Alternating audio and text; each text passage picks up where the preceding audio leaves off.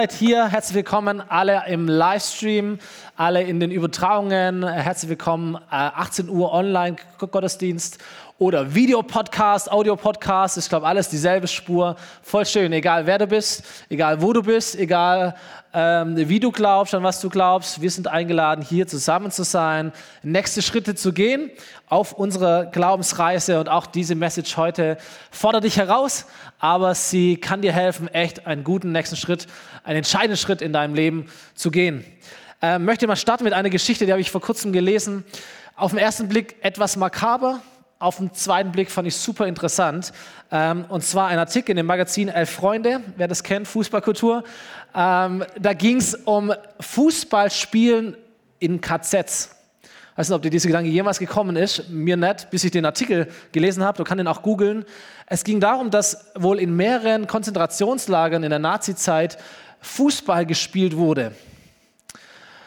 Manchmal war das nur ein Hobby, manchmal war das nur eine, eine Ablenkung. In manchen KZs gab es richtige Turniere, richtige Systeme, bis hin dazu, dass Wärter und Juden gemischte Mannschaften gebildet haben, dass du gegen jemanden spielst, der dich umbringen kann am Ende des Tages. Also furchtbare Gedanken, aber sehr, sehr faszinierender Artikel. Und auf einem Ort, und das fand ich so krass, war dieses Vergnügen des Fußballspiels. Und der gleiche Ort war letztendlich ein Todeslager. Und wie das zusammenkommt, sagt, hey, Vergnügen, Lebensvergnügen und Todesangst in ein und demselben Moment, an ein und demselben Ort. Und in diesem Artikel kommen dann verschiedene Historiker und Überlebende zu Wort. Und ein Zitat fand ich so, so krass ehrlich. Da heißt es, selbst der üble Geruch von verbranntem Fleisch, den der Wind vom nahegelegenen Krematorium herbeitrug, wurde, wenn er nicht zu arg war, während der Fußballspiele weniger beachtet. Da ist der Tod allgegenwärtig an einem Ort, aber es gibt so ein paar Momente, da gerät der Tod in Vergessenheit. Ich habe mal diese Predigt überschrieben mit dem Titel Irgendwann bist du tot, was dann? Und das ist etwas, egal wer wir sind, egal wer du bist, egal was du glaubst, egal wo du mich hörst oder siehst, es trifft uns alle ausnahmslos. Irgendwann bist du tot, was dann? Jetzt ist es für uns natürlich unvorstellbar zu sagen, wie, wie muss es gewesen, gewesen sein in einem Konzentrationslager? Was war das für eine Art von Tod? Wie ist es zu leben, wenn der Tod einem jeden Tag vor Augen steht, wenn du ihn schmeckst, wenn du ihn riechst, wenn du ihn siehst? Und auf der anderen Seite, ohne das vergleichen zu wollen, leben wir ja in einer Zeit, dass wir seit acht Monaten jeden Tag konfrontiert werden mit dem Tod kriege jeden Tag eine Push-Nachricht auf mein Handy, das mir sagt, wie sind die Zahlen denn heute gewesen? Wie viele Infektionen, wie viele Todesfälle, in welchem Land, wie und was. Jeden Tag seit acht Monaten lese ich von Tod. Und du genauso. So, ähm, wir, wir merken vielleicht etwas von einer Realität, die ehrlich gesagt nicht neu ist. Der Tod ist ja nichts Neues. Dass der Tod kommt, ist nichts Neues für uns. Das war schon immer so, es wird auch immer so sein. Aber diese Realität, die verdrängen wir ganz gern die schieben wir weg, da gibt es zu viel anderes, auf das wir schauen. Und vielleicht ist im Moment einfach nur eine Zeit, die uns hm, vielleicht sogar helfen kann, das, was wir gerne wegschieben, vor Augen zu haben, nämlich unseren Tod. Ähm, ich habe daheim ein Buch von einem Mann namens Christoph Schlingensief, weiß nicht, wer ihn kennt, der war, als gestorben vor ungefähr zehn Jahren, war ein Künstler, Regisseur. Er ist äh, mit 50 Jahren gestorben an Lungenkrebs und er hat über sein letztes Lebensjahr ein Buch geschrieben, in Tagebuchform. Und dieses Buch trägt den Titel So schön wie hier kann es im Himmel gar nicht sein. Und als ich das gelesen habe, äh, dachte ich, das ist so ein Satz, der, glaube die Lebenseinstellung von vielen Menschen echt auf den Punkt trifft. Dass wir so fixiert sind auf unser Leben hier auf der Erde, so orientiert, wir haben so vieles zu tun, schöne Dinge, aber auch Herausforderungen, aber wir sind so beschäftigt mit dem Leben hier, dass wir vergessen, dass dieses Leben hier einmal auch vorbei sein wird. Und dass da etwas kommen wird, das wir vielleicht umschreiben mit Ewigkeit, mit einem Leben nach dem Leben. So, wenn es dir geht, ähm, dann bist du nicht allein. Es gab schon viele Menschen vor dir und vor mir, denen es ähnlich gehen. Selbst zur Zeit der Bibel gab es Menschen. Und äh, einer davon hat ein Lied geschrieben, einen Psalm. Und in diesem Psalm, Psalm 90 ist es, da gibt es diese eine Zeile, die sehr interessant ist. Da ist jemand, der zu Gott sagt, Gott, mach uns bewusst, wie kurz das Leben ist Warum? Damit wir unsere Tage weise nutzen. So nicht, dass ich es nicht wüsste, aber es ist halt irgendwo in meinem Hinterkopf. Gott, mach's mir bewusst, dass mein Leben verdammt kurz ist. Weil ich möchte diese kurze Zeit weise nutzen. Und, und dein Leben und mein Leben ist eine kurze Sache. Hast du vielleicht gewusst? Sage ich dir trotzdem. Dein Leben ist eine kurze Sache. Weil erstens weiß niemand von uns hier und daheim, niemand von uns weiß, wie lange werde ich tatsächlich noch leben. Kein Mensch von uns hier kann sagen, ob er morgen früh noch aufwacht. Kein Mensch von uns weiß, ob du wirklich lebendig noch nach Hause kommst. Wir wissen es einfach nicht. Wir leben ja in einer ständigen Todesgefahr als Menschen. Das kann ja jederzeit passieren. Und das andere, warum unser Leben hier so kurz ist, ist, weil das Leben nach unserem Leben hier so lang ist. Wir reden ja aktuell von, von Ewigkeit und Ewigkeit ist halt ewig, ewig lang. Und wenn wir das mal einmal zusammennehmen, unser Leben hier und unser Leben danach, dann merken wir, dass unser Leben hier richtig, richtig kurz ist im Vergleich zu dem Leben danach, zur Ewigkeit. Und dann merken wir, hey, unser Leben danach verändert unser Leben hier. Wenn wir uns klar machen, wie kurz, wie wenig Zeit habe ich hier und wie viel Zeit habe ich dort, dann werden wir feststellen, was auch immer dort passiert, es wird mein Leben hier prägen. Und wenn ich mir klar mache, und da werden wir gleich drüber einsteigen, was passiert denn dort? Was passiert denn in der Ewigkeit? Wo werde ich sein? Was werde ich tun? Dann wird es Auswirkungen haben auf dieses Leben hier. So Ewigkeit ist nicht etwas, das irgendwann einmal anfängt, sondern Ewigkeit beginnt jetzt und es verändert auch jetzt unser Leben. So was ist Ewigkeit? Was passiert da? Was machen wir da? Jetzt weiß ich nicht, wie, wie biblisch versiert du bist ähm, die, die vielleicht schon ein bisschen länger mit Gott und Kirche und so Dinge zu tun haben, die Jesus nachfolgen, die wissen da vielleicht ein bisschen mehr. Aber wahrscheinlich alle wissen wir oder haben wir schon mal gehört, dass die Bibel von zwei Richtungen, von zwei Orten, zwei Zuständen spricht. Wir nennen sie Himmel und Hölle. So irgendwann bist du tot, was dann? Und wenn ich jetzt gerade gesagt habe, Ewigkeit ist nicht etwas, das irgendwann mal passiert, sondern Ewigkeit beginnt schon jetzt, dann müssen wir ehrlich sagen, Himmel und Hölle ist nicht etwas, wo wir irgendwann mal hinkommen, wenn wir tot sind, sondern Himmel und Hölle ist etwas, das wir heute schon konkret erleben, erleben müssen, aber vor allem auch erleben können. So, ich weiß nicht, wie es dir mit dem Thema Himmel und Hölle geht. Ich merke, wenn wir die Bibel ein bisschen lesen, was sagt sie über Himmel und über Hölle, dann ist die Bibel nicht ganz so klar und nicht ganz so konkret, wie wir das vielleicht gern hätten. Die Bibel spricht sehr viel in Bildern, wenn sie von diesen Orten und von diesen Zuständen spricht. Und ich finde es ganz cool, weil ehrlich gesagt sprechen wir auch von Bildern. Wir alle haben ja Bilder im Kopf, wenn wir über Himmel und Hölle nachdenken. Wenn ich sage Himmel, dann haben Menschen äh, Bilder im Kopf. Zum Beispiel so ein Bild, dass da auf einer Wolke irgendwelche äh, äh, kleine Engel sitzen und Philadelphia essen. Weil das haben wir mal gesehen in der Werbung und wir lieben das vielleicht und wir machen das selber gern. So, bei dem einen äh, sind, es, sind es Mädels, beim anderen sind es Jungs, da haben sie mehr an, haben sie weniger an. Gibt so kleine, dicke Engel mit so Flügen, die da irgendwie so rum. So, sagen wir, okay, das ist der Himmel. Warum auch immer ich da hin soll, aber zumindest so stelle ich mir das vor. Dann äh, vielleicht die Älteren unter uns kennen den Münchner im Himmel. Diese Geschichte, äh, also so, so, so, ein Bayer, der wird irgendwie in den Himmel, kommt in den Himmel, will da gar nicht hin, furchtbar langweilig, er will eigentlich immer auf diese Erde wieder zurück. Vielleicht etwas, wo es dir auch ähnlich gesagt, was soll ich da? Ähm, oder wir denken so an ein ewig großes Tor, das so ins Nichts hineinführt. Da gibt es so eine knarrende Tür, da steht Gott mit so einem langen, langen Bart oder der Petrus, der irgendwie die Tür aufmacht und dann gibt es so ein bisschen Comics, so ein bisschen Witze und so weiter. Sagen, okay, das ist der Himmel, das ist mein Bild, das ich habe, wenn ich an den Himmel denke. So, wir haben letzte Woche schon gestartet in diese Serie Ewigkeit und ich habe mal ein bisschen versucht, die Bilder zu skizzieren, die die Bibel uns gibt, wenn sie über den Himmel spricht. Und wenn wir das lesen, ganz am Ende der Bibel, dann spricht die Bibel von einem neuen Himmel und einer neuen Erde. Dass alles, was es jetzt gibt, vorbei sein wird und dass es etwas komplett Neues sein wird. Sie spricht oder sie malt dieses Bild einer himmlischen Stadt Jerusalem. Einer sicheren Stadt mit goldenen Straßen und all den Dingen.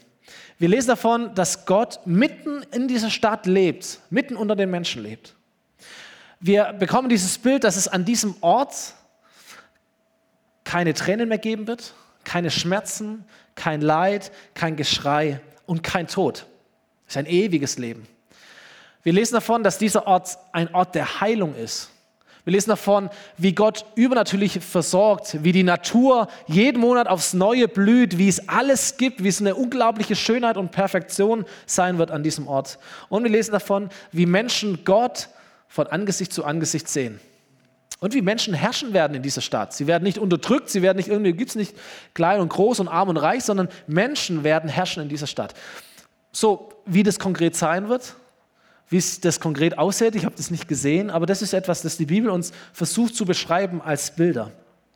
Und Jesus sagt zu den Menschen, die ihm nachfolgen, sagt, im Haus meines Vaters, und das ist ein anderes Bild für den Himmel, im Haus meines Vaters, da gibt es viele Wohnungen.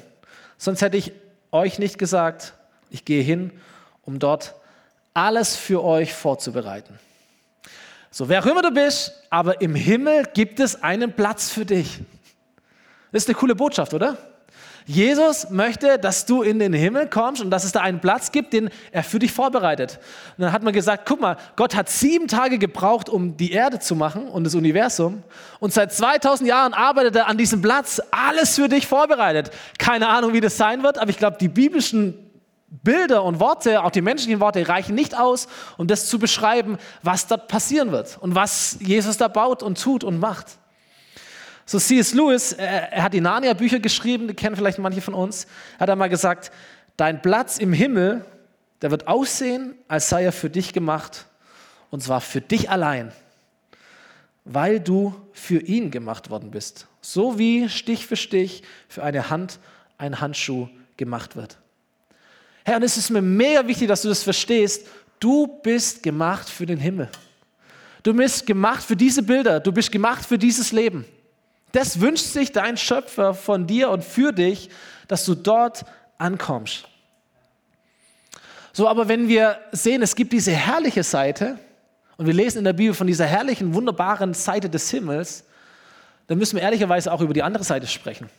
Über das Gegenteil vom Himmel. Das ist das, was wir Hölle oder als Hölle bezeichnen würden. Und schon wieder, wenn ich das Wort Hölle sage, wir haben Bilder im Kopf. An was denken wir, wenn wir an Hölle denken? Zum Beispiel denken wir an irgendwie, ich habe mal so ein, so Comic mitgebracht, wir denken an irgendwelche solche kleinen Teufelchen, die irgendwie mit so einem Dreizack da sind und ähm, sich von den Zeugen Jehovas bekehren lassen. Fand ich ganz nett. Ähm, so, dann denken wir, okay, da gibt so ein, so ein paar Brände und so, und so kleine Männchen und das ist dann Hölle oder so. Oder äh, wir denken an ACDC und sagen Highway to Hell und das, das hören wir und das kommt irgendwie im Radio, wir wissen nicht, was die da singen, warum die das singen, aber wir lassen das so äh, über uns gehen. Oder wer ACDs zu hart findet, der hört Wolfgang Petri. So, Wahnsinn, warum schickst du mich in die Hölle? Und das ganze Bierzelt, Hölle, Hölle, Hölle. Warum auch immer, was auch immer dieser, dieser Text bedeutet, warum der das so singen muss, was es mit uns macht, keine Ahnung, aber das gibt es. So, das hören wir an, damit werden wir konfrontiert und es bildet ein Bild von Hölle, was es auch immer ist. Die Bibel beschreibt die Hölle mit relativ drastischen Begriffen und mit Bildern. Sie spricht davon, dass es Vernichtung bedeutet. Sie spricht von Verlorenheit. Sie spricht von Dunkelheit, von Heulen, von Zähneklappern. Sie spricht von ewigem Feuer. So all die, all die Lebensgruppen unter uns, die kriegen ja immer dieses Predigtskript, das sind diese ganzen Bibelstellen da, du kannst es nochmal nachlesen. Interessant finde ich, dass die Person, die am meisten über die Hölle spricht in der Bibel, Jesus ist. Man könnte denken, naja, da gab es vielleicht ein paar andere Typen, aber doch nicht Jesus. Das ist doch dieser Nette. Das ist doch der, der den Menschen so geholfen hat, der die Menschen geheilt hat. Hey, Jesus war der, der am meisten über Hölle spricht in der ganzen Bibel. Und wenn er von Hölle spricht, dann nimmt er ein bestimmtes Bild. Und dieses Bild heißt Gehenna. Das heißt übersetzt Ort der Bestrafung. Und dieses Ort Gehenna, die gab es tatsächlich. Ich habe ein Bild mitgebracht von Jerusalem, also es ist ein, ein, ein, neueres Bild, aber das sehen wir oben ist diese Stadt Jerusalem und dann vorne links unten ist es, da gibt es ein Tal und das war das sogenannte Himnon-Tal oder umgangssprachlich Gehenna. Dieses Tal war ein furchtbarer Ort. An diesem Tal, das lesen wir schon im Alten Testament, da haben frühere Könige, um Göttern zu besänftigen, ihre Kinder geopfert. Da wurden Kinder hingerichtet. Da wurden Leichen verbrannt zur damaligen Zeit. Letztendlich war Gehenna einfach die Müllkippe von Jerusalem. Es war die Müllhalde. So, da war die Stadt und da der Berg runter, da kommt der ganze Dreck hin, da kommt der Müll hin. Und ähm, so lesen wir von Historikern, dieser Ort war natürlich ein Ort des Gestanks. An diesem Ort gab es immer wieder Brände, wie es halt so ist an so Müllkippen. Und man vermutet, dass es dort auch, auch wilde Tiere gab, Hunde gab, die so zwischen diesen Müllresten irgendwie nach, nach Fressen gesucht haben. Heulende Hunde, Zähne klappernde Hunde. Das ist das Bild, das Jesus malt. Die Menschen der damaligen Zeit wussten, von, von, von was er spricht. Wenn, wenn Jesus von Gehenna gesprochen hat, wussten sie, ah ja, du meinst den Berg darunter. Niemand will dorthin. Das ist doch da, wo wir den Müll immer hin tun. Ja, das ist Hölle, sagt Jesus. Und das ist das Bild, das uns die Bibel gibt. Es gibt den Himmel, die Stadt Jerusalem, die Herrlichkeit und dann gibt es den Graben links daneben. Es ist die Hölle. Es ist da, wo die Müllhalde sich befindet. So Himmel, Hölle, reale Orte in der Ewigkeit, aber wenn wir ehrlich sind, auch reale Zustände in unserem Leben heute schon. Jesus sagt zum Beispiel in der, in der Bergpredigt, sehr, sehr bekannte Predigt, Matthäus Kapitel 5, er sagt, wer auf seinen Mitmenschen zornig ist, gehört vor Gericht. Wer zu ihm sagt, du Schwachkopf, der gehört vor den Hohen Rat. Und wer seinen Mitmenschen verflucht, das bedeutet, wer Schlechtes über jemand anderen aussagt, der verdient es, ins Feuer der Hölle geworfen zu werden. Der verdient es, in die Gehenna geworfen zu werden. Und alle Leute damals wussten, oh, das meinst du. So, jetzt kennen wir diese Hölle, wenn wir ehrlich sind, stimmt's?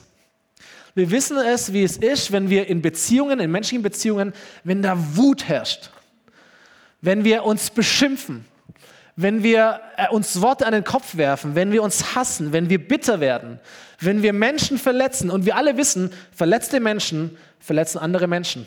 Verletzte Menschen verletzen wiederum andere Menschen. Und von anderen Menschen verletzte Menschen verletzen andere Menschen. Und dann merken wir, das ist ein Kreislauf.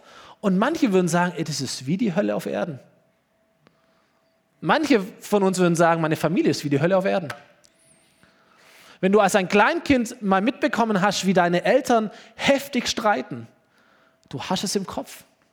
Und das macht etwas mit dir. Und zwar nichts Gutes. Es schmerzt dich, es verletzt dich. Wer in der Schule gemobbt worden ist, der trägt es manchmal sein ganzes Leben lang noch mit sich. Da ist eine Persönlichkeit zerstört oder zumindest mal angekratzt worden und bestraft für sein ganzes Leben. Und du würdest sagen, es ist wie die Hölle. Und dieses Wort, ich habe es immer noch im Kopf, ist immer noch im Kopf, es ist wie die Hölle. Darüber spricht Jesus. Es ist Hölle auf Erden. Wir kennen dieses Leid.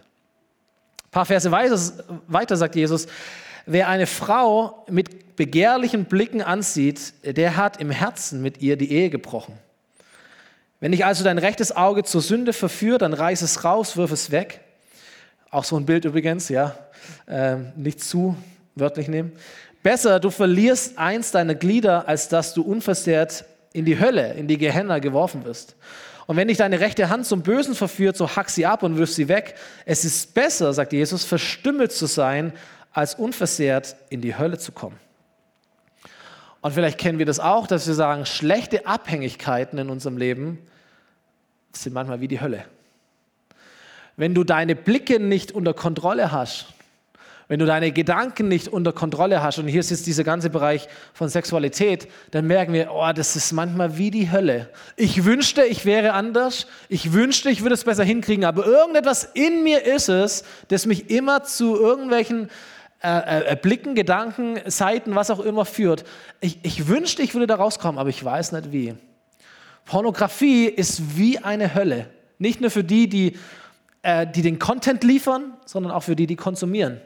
Und ich möchte nicht wissen, wie viele ähm, Beziehungen kaputt gegangen sind, Ehen kaputt gegangen sind oder kaputt gehen, wie viel Versteckspiel es herrscht aufgrund von etwas, wo Jesus sagt, es ist wie die Hölle.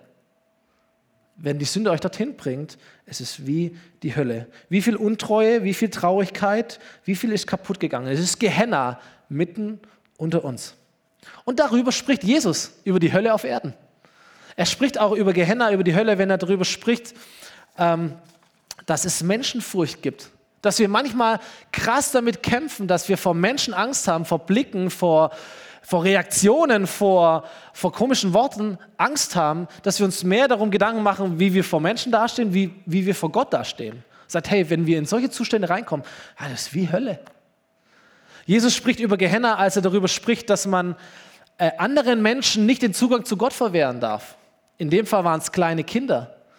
Sagt, ey Leute, wenn ihr euch hinstellt mit eurer super Theologie, mit euren Erfahrungen, mit euren Werten, mit dem, was ihr schlau seid und ihr verwehrt, ihr macht es anderen Menschen schwer, zu Gott zu kommen, ihr spielt mit dem Feuer der Hölle. Jesus spricht über Gehenna, als er darüber spricht, dass es Heuchelei gibt. Dass es Menschen gibt, und er greift sie an, die, die, die in dieser Schizophrenie leben, sagen, ich muss oder ich spiele etwas vor, was ich eigentlich im, im Innersten gar nicht bin. Ich weiß, wie man sich als guter Christ verhält. Ich weiß, wie man, wie man so die Fassade richtig schön macht. Aber innerlich verfaul ich richtig. Innerlich ist etwas ganz anderes in mir. Und ich bin, ich möchte das gar nicht. Das fühlt sich für mich wie so ein richtiger Kampf an. Ich bin eigentlich gar nicht, ich tue mir so schwer, der zu sein, der ich wirklich bin. Das ist für mich so ein Kampf in meinem Leben. Ich weiß nicht, ob du das kennst. Und manche würden sagen, das ist wie Hölle. Dieser Zustand ist nicht schön. Und das sind die Höllen unserer Zeit. Und Jesus spricht sie an und er warnt davor und sagt, in diese Höllen geraten Menschen, nicht unbedingt selber verschuldet, sondern sie geraten, weil die Sünde sie dazu verführt. Und Sünde ist wieder ein Begriff, wo wir Bilder im Kopf haben. Da denken wir an äh, Verkehrssünder, da denken wir an heimlich Schokolade essen, da denken wir an gewisse Umweltsünden oder an Notlügen oder was auch immer. Aber Sünde ist so viel mehr. Es geht so viel tiefer als nur irgendwelche einzelnen Taten. Sünde ist wie ein unsichtbarer Virus, der sich über diese ganze Welt legt und der jederzeit und überall in deinem Leben hineinkommen möchte und einfach Schlechtes stiften möchte, dich trennen möchte, dich wegbringen möchte von Gott. Und wir finden das Böse, diese Macht, diese böse Macht Überall. Wir müssen nur die Zeitung aufschlagen. Wir finden sie in der Politik, wir finden sie in den Kriegen, in dem Terror. Wir finden sie in, in, in all der schönen, glitzernden Welt von Prominenten, von Unterhaltung, von Sport. Dann lesen wir von Karrieregeilheit, von, von Geltungssucht, von, von, von, von Geiz. Wir äh, lesen von körperlichen Misshandlungen. Wir erleben Sünde innerhalb unserer Familien in Worten, in, in, in Missbrauch, vielleicht auf ganz unterschiedlichen Ebenen. Und wir erleben Sünde selbst in der Kirche. Wenn wir uns gegenseitig verletzen, wenn wir äh, lästern, wenn wir Geld verschwenden, wenn Beziehungen zerbrechen, was auch immer. Und wir erleben Sünde, wenn wir ganz ehrlich sind, auch in unserem Leben. Immer in dem Moment, wenn wir sagen, hey, ich würde eigentlich gern das tun, aber irgendetwas in, mich, in mir ist, das mich immer zu einem anderen Weg zieht. Ich weiß eigentlich, was richtig wäre, aber irgendwie kriege ich es nicht hin. Obwohl ich es weiß, obwohl ich es wüsste. Was Sünde bewirkt oder was folgt, was ihr Ergebnis ist, ist der Tod. Sünde trennt von Gott, Sünde trennt vom Leben. Und das betrifft das Leben hier auf dieser Erde und es betrifft auch das Leben nach diesem Leben auf der Erde. Es ist Jerusalem und Gehenna, die Stadt und der Graben. So, wenn du denkst, naja, tot bin ich, wenn meine Pumpe aufhört, dann muss ich dir sagen, tot kannst du auch schon davor sein. Du kannst körperlich total lebendig sein. Du sprudelst vor Energie, aber, aber dein Geist, deine Seele, deine Beziehung zu Gott, die ist gekappt, die ist zerstört, die ist wie tot. So, in diese Welt jetzt kommt Jesus. In diese Welt, die damals genauso kaputt war wie heute, in diese Welt kommt Jesus und als er kommt, sagt er folgendes, so wie so eine Art Statement am Anfang seiner Karriere. Er sagt, jetzt ist die Zeit, Gottes Himmelreich ist zu euch gekommen, Kehrt um zu Gott und glaubt an diese rettende Botschaft. Er sagt, ey, jetzt ist die Zeit da, der Himmel ist gekommen. Okay, wenn wir sagen, die Hölle ist real, die Hölle fängt schon hier an, der Himmel ist es noch viel mehr. Überall da, wo Jesus ist, ist auch der Himmel, ist auch das Himmelreich. Und das ist mir so wichtig, dass du das verstehst. Jesus ist gekommen, um Menschen damals und auch heute, auch dich und mich, aus jeder einzelnen verdammten Hölle zu befreien, durch die wir durchgegangen sind oder durch die wir durchgehen.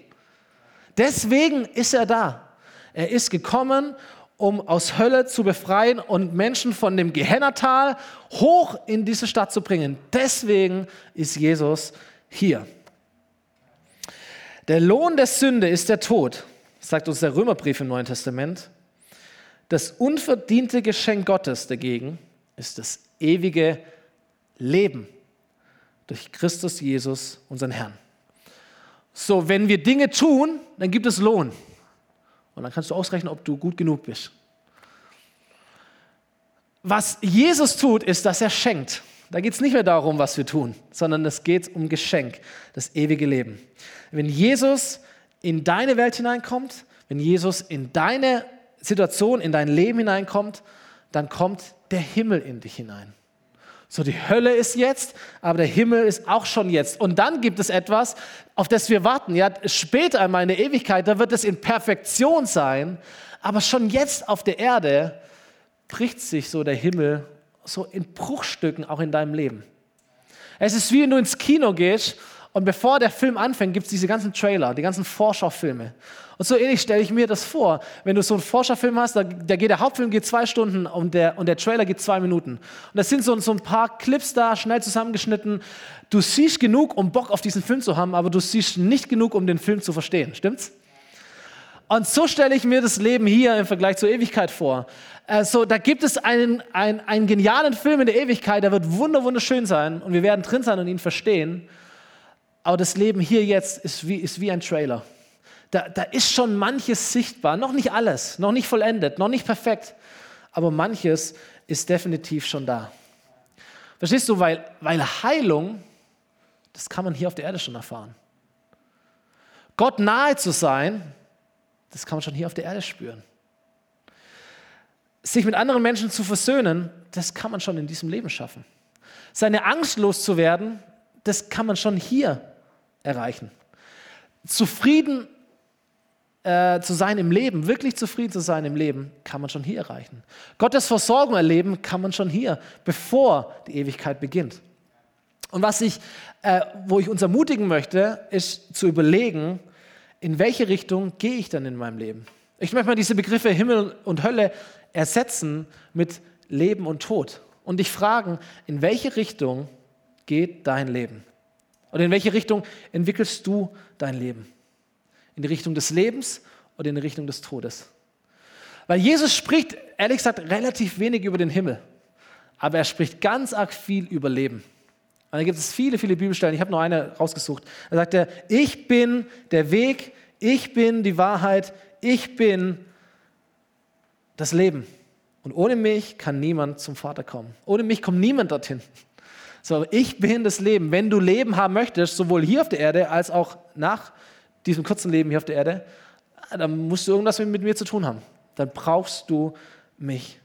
Und deswegen ist das Kreuz so wichtig. Deswegen haben wir es hier stehen. Deswegen erzählen wir so oft hier an diesem Kreuz. Deswegen laden wir so oft ein zu diesem Kreuz, weil das der Punkt ist, wo das Leben gesiegt hat, obwohl es eigentlich etwas, ein Todesinstrument war. Das ist ja das, das Verrückte. Aber an dem Kreuz ist genau das passiert. Da hat Jesus bezahlt. Da ist der Lohn bezahlt worden. Da ist Jesus durch die Hölle gegangen. Deswegen war Jesus drei Tage tot. Er ist durch die Höllen gegangen und er hat das alles genommen und er ist wieder auferstanden. Er hat gesiegt. Deswegen reden wir von einem siegreichen Leben und von Auferstehung. Das ist das Coole. Er sagt, wer meine Botschaft hört und an Gott glaubt, der mich gesandt hat, der hat das ewige Leben. Und er wird nicht für seine Sünden verurteilt werden, sondern er ist, und jetzt pass mal auf, er ist bereits den Schritt vom Tod ins Leben gegangen. So wir denken, der Schritt vom Tod ins Leben, das ist dann, wenn ich sterbe und in den Himmel komme.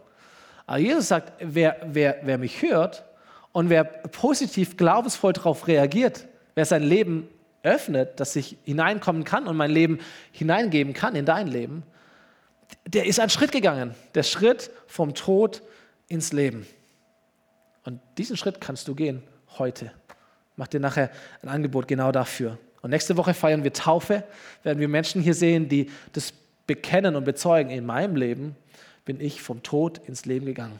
Und jetzt mache ich es, sodass alle das sehen können. Auch ich gehöre dazu. Denn irgendwann bist du tot.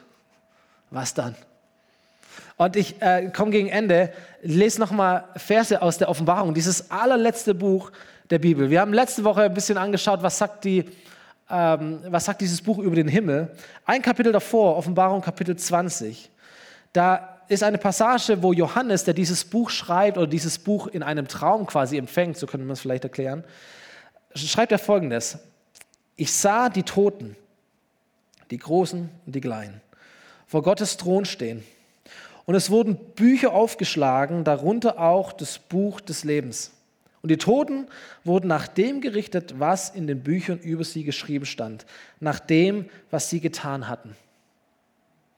Das Meer gab die Toten her, die darin waren, und der Tod und das Totenreich gaben die Toten her, die in ihnen waren. Und sie alle wurden nach ihren Taten gerichtet.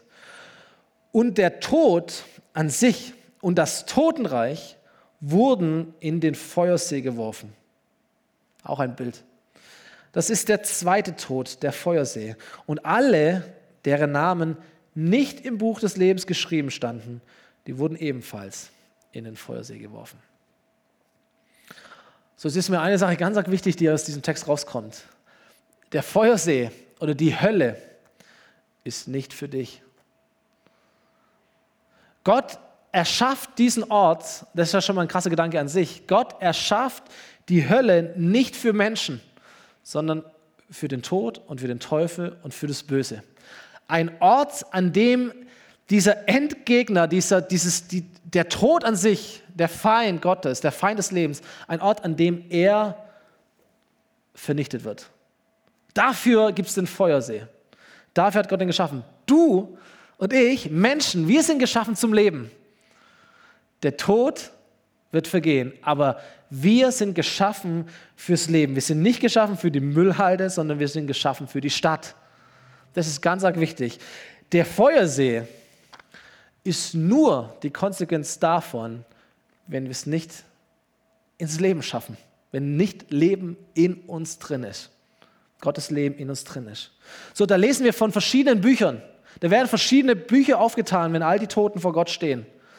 Und da gibt es ein Buch deines Lebens. In dem steht alles drin, was du getan hast. Und der Teufel liebt dieses Buch. Weil da kann er dir, dir sagen, wo, wo du alles falsch gehandelt hast. Guck mal da, guck mal da, guck mal da. Und die, diese Stimme kennst du ja jetzt schon. Gell? Wo, wo, wo, wo, wo er dir hinzeigt, na, guck mal da, guck mal das, guck mal hier, guck mal dort. Das ist das Lieblingsbuch des Teufels. Aber es gibt noch ein anderes Buch, das sogenannte Buch des Lebens. Das ist das Lieblingsbuch von Gott und ist ehrlich gesagt auch dein Lieblingsbuch. Da stehen all die Namen drin, die das Leben von Gott in sich tragen. Die Jesus, der das Leben ist, in sich tragen. Ist egal, was du getan hast, ist egal, was der Teufel sagt, da wird dieses Buch aufgeschlagen. Wenn Gott deinen Namen drin findet, sagt die anderen Bücher, ist mir völlig wurscht. Du bist drin. Du bist in dieser Stadt. So, und von Jesus zu hören und zu glauben, ist das, was dich in dieses Buch hineinbringt. Und was dich letztendlich ins Leben bringt, sowohl hier in diesem Leben, als auch, wenn dieses Leben hier einmal vorbei sein wird. Das letzte Kapitel der Offenbarung endet, nachdem der Himmel und die Hölle beschrieben wurden und all diese Dinge, und schließt mit einer Einladung. Da heißt es, ich, Jesus, habe meinen Engel geschickt, um euch diese Botschaft für die Gemeinden zu bezeugen. Der Geist, der Heilige Geist, Gott selber und die Braut, die Kirche, sagen, komm. Und wer es hört, soll sagen, komm. Wer durstig ist, der komme. Und wer will, nicht wer sich gezwungen fühlt, nicht wer so erzogen worden ist oder was auch immer, sondern wer will, der kommt und er soll umsonst vom Wasser des Lebens trinken. So, wie kommst du aus der Gehenna in die Stadt? Wie kommst du in den Himmel? Wie kommt der Himmel in dich? Nicht indem du sagst, naja, der liebe Gott wird schon ordentlich machen am Schluss. Der macht es schon fair. Ein lieber Gott kann Menschen nicht in eine Hölle schicken. Auch nicht indem du sagst, naja, also so schlecht bin ich jetzt auch wieder nicht. In meinem Leben, glaube ich, gleicht sich das schon ganz gut aus. Ich spiele mal auf Risiko. Auch nicht indem du sagst, Moment mal, ich bin immerhin in einer Kirche, okay? also Kirchenleute kann das nicht treffen. Nein, es ist der Punkt, an dem du sagst, hast du Leben in dir oder hast du kein Leben in dir? Der Punkt, wenn du sagst, ich trinke, um in diesem Bild zu sprechen, ich trinke von dem Wasser des Lebens. Ich fange an zu glauben. Ich nehme Leben in mich auf. Ich nehme Jesus in mich auf. Ich lasse mich retten. Ich öffne mein Leben für sein Leben. Und ich sage dir, dieses Leben, das Gott dir gibt, ist ein Leben, das du lieben wirst. Und das ist mir ganz arg wichtig. Okay? Der Himmel ist nicht für Leute, die einfach Angst vor der Hölle haben. Die sagen, bevor ich da lande, dann hebe ich lieber die Hand oder mache sonst irgendwas. Nein, der Himmel ist für Leute, die Gott lieben. Der Himmel ist für die Leute, die sagen, es ist so gut, mit Jesus zu leben. Und da wartet eine ganze Ewigkeit auf mich. Ich kann es kaum erwarten, da zu sein. Dafür ist der Himmel da. Okay, so ganz zum Schluss, die Band darf nach vorne kommen. Dieses Leben, dieser Jesus in dir, der wird dich verändern. Dieses Wasser des Lebens, dieser kleine Schluck, damit fängt es an. Er wird in dir zu einer Quelle werden. Das heißt, es ist ein Prozess. Okay? Es ist ein Prozess und er beginnt und er wird zu einer Quelle. Gottes Leben wird irgendwann zu deinem Leben. Was passieren wird, sind mindestens drei Dinge in deinem Leben. Erstens, du und ich, wir werden ziemlich dankbar werden. Weil wir merken, und vielleicht ist es dir auch jetzt aufgegangen, während ich so spreche, dass du ganz schön viel Höllenpotenzial in deinem Leben hast dass da ganz, ganz schön viel Ungutes auch in deinem Leben irgendwie da ist. Und sagst, hey, auch ich kann mit Worten richtig verletzen. Auch ich habe Probleme mit meinen Blicken. Auch ich kämpfe mit Menschenfurcht. Auch ich heuche ganz, ganz gern mal rum. Da ist so viel Ungutes in meinem Leben. Und davon befreit mich Jesus. Ja, wie cool ist das denn? Verstehst du? Da, da gibt es einen Himmel, da gibt es ein, eine Alternative dazu, da gibt es etwas Wunderbares, schon hier und dann auch dort. Ich bin dankbar dafür. Das verändert alles. Das verändert die Art und Weise, wie wir, wie wir anbeten, wie wir Lobpreisen und merken, hey Gott, du hast mich wirklich neu gemacht. Vielen, vielen Dank dafür. Das Zweite, was passieren wird, ist, dass du anfangen wirst, das Leben zu feiern. Das ist so ein, ein, ein Grundkulturwert unserer Kirche. Wir feiern das Leben. Mega. Wir erkennen, ey, wo, wo ist Sünde, wo ist Tod noch in unserem Leben drin? Das wussten wir vielleicht gar nicht, aber plötzlich werden wir unser Leben auch anders anschauen und sagen, hey, möchte ich das oder möchte ich nicht? Dann fangen Menschen an, Dinge aus ihrem Leben zu entfernen und sagen, nein, das, das, das möchte ich nicht. Das, das steht für eine Richtung, in die ich nicht gehen möchte. Und dann stehen wir dagegen auf, gegen Negatives, gegen Destruktives. Wir scannen unsere Worte und merken, hey hoppla, wie ich rede, das möchte ich ändern. Gott, bitte hilf mir dabei. Oder gegen Dinge in unserer Familie oder die Medien, die konsumieren. Und wir sagen, nein, wir stehen auf dagegen und wir sprechen Leben aus. Wir sind positiv, wir sind für das Leben. Wir freuen uns am Guten. Und das Dritte, was passieren wird, ist, wir werden andere Menschen einladen, hey, du brauchst auch Leben. Weil wir vielleicht hier sind äh, oder online dabei sind und wir merken, hey, auch andere Menschen leben echt in Gehenna-Situationen. Die leben so im Tal und die sind so umkämpft manchmal und sie, sie kämpfen mit vielen Dingen. Ich möchte sie einladen zu dem Leben, das Gott für sie hat. Wir werden motiviert, andere Menschen zu Gott zu führen, weil wir wissen, irgendwann sind wir tot. Und dann gibt es zwei Reiche. Und ich möchte, dass meine Leute das Leben von Jesus erleben oder zumindest davon hören. Dass sie nicht verloren gehen dann, aber auch eigentlich nicht verloren sind jetzt schon. Genau.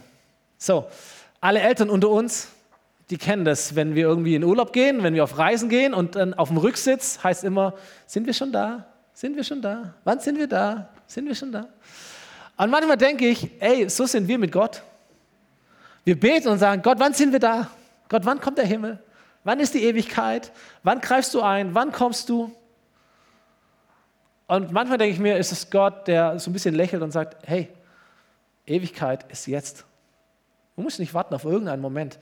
Ewigkeit beginnt jetzt. Die Hölle ist real, der Tod ist real, die Sünde ist real, aber umso mehr ist das Leben Gottes real. Und ist der Sieg Gottes real und er ist greifbar für dich, sodass du nach Hause kommst kommen kannst in den Himmel. Und das wollen wir gemeinsam tun. Wir werden jetzt Abendmahl feiern. Wir haben das vorbereitet auf den Tischen für euch. So, vielen Dank an das Team. Wenn du daheim bist, dann hast du vielleicht Abendmahl schon für dich ein bisschen vorbereitet oder kannst kurz auf Pause klicken und dann kannst du dir was zu trinken holen, bisschen Saft, bisschen Brot.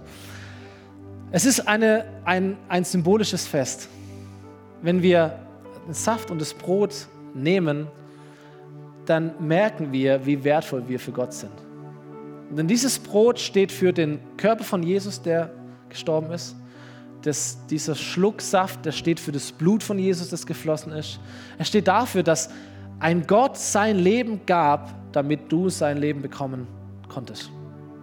Und beim Abendmahl vergegenwärtigen wir uns das und feiern das und sagen Danke dafür. Das zeigt uns auch, wie viel auf der Kippe steht. Weißt du, wenn du, wenn du nur so ein kleines Problem hättest in deinem Leben, dann hätte Jesus auch mit den Fingern schnipsen können, dann hätte er es irgendwie anders regeln können. Aber scheinbar ist dein und mein Problem so groß, dass es schon den Gottessohn am Kreuz brauchte, damit er das Ding gelöst bekommt. Da musste er schon durch die Höllen drei Tage durch, um das für dich wieder in, in Ordnung zu kriegen. Also lass uns nicht damit spielen. Hier geht es um wichtige Dinge. Wow, Gott liebt dich und Gott bezahlt für, mit seinem Leben, damit du sein Leben hast. Und wir werden ein Lied singen. Dieses Lied heißt Komm heute zum Vater. Er steht mit offenen Armen da. Er schenkt dir Vergebung durch das, was Jesus für dich tat.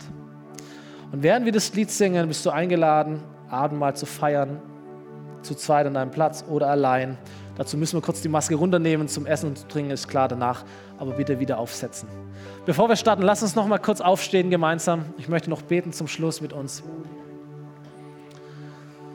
Und äh, möchte diesen Moment nehmen. Vielleicht können wir die Augen schließen, dass wir so einen intimen Moment kreieren können zwischen dir und zwischen Gott. Ich glaube, dass er hier ist und ich möchte diese Predigt nicht äh, predigen, um nicht am Schluss dir die Möglichkeit zu geben, einen Schritt vom Tod ins Leben zu gehen. Weil vielleicht bist du hier und du sagst, hey, in meinem Leben fehlt das Leben. Und wenn ich in mein Herz, in mein Leben reinschaue, da ist da viel Leere, vielleicht viel ungute Dinge. Ich dachte eigentlich, die sind gar nicht so schlecht, aber wenn ich so ein bisschen ehrlich bin, zu mir bin, zu Gott bin, dann ist es vielleicht doch nicht alles so gut. Und da ist ein Bedürfnis nach wirklichem Leben.